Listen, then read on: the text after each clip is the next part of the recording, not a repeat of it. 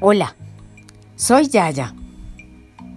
Hoy quiero leerles una historia de autor desconocido del portal miencuentroconmigo.com.ar.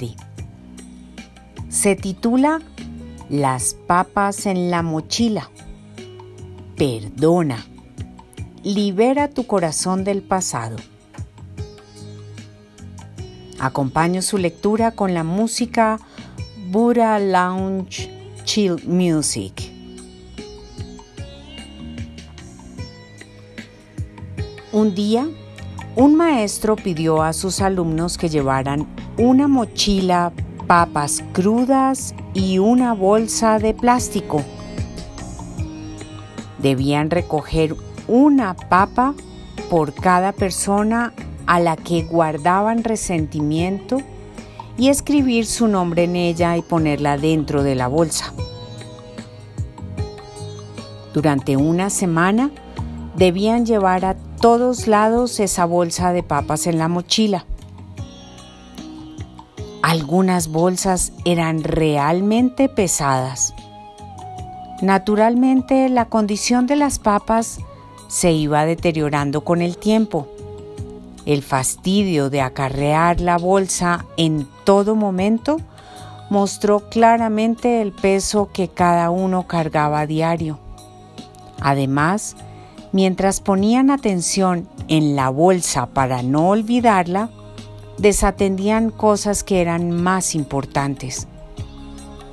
Este ejercicio los hizo pensar sobre el precio que pagaban por no perdonar algo que ya había pasado y no podían cambiar. Muchas veces pensamos que el perdón es un regalo para el otro sin darnos cuenta que los primeros beneficiados somos nosotros mismos. Todos tenemos papas pudriéndose en nuestra mochila sentimental. La falta de perdón es como un veneno que tomamos a diario a gotas, pero que finalmente nos termina envenenando. Muchas veces, al primero que tienes que perdonar es a ti mismo por todas las cosas que no fueron como hubieras querido. El perdón nos libera de ataduras que nos amargan el alma y enferman el cuerpo. Perdonar no significa que estés de acuerdo con lo que pasó, ni que lo apruebes, ni dejar de darle importancia a lo que sucedió, ni darle la razón a quien te lastimó.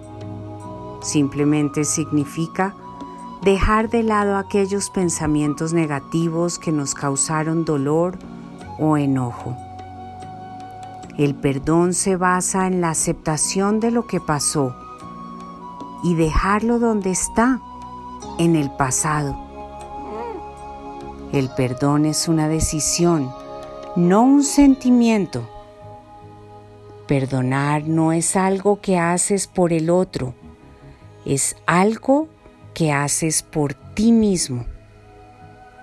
Date a ti mismo el don de perdonar. Perdonar es poner a un prisionero en libertad y descubrir que el prisionero eres tú.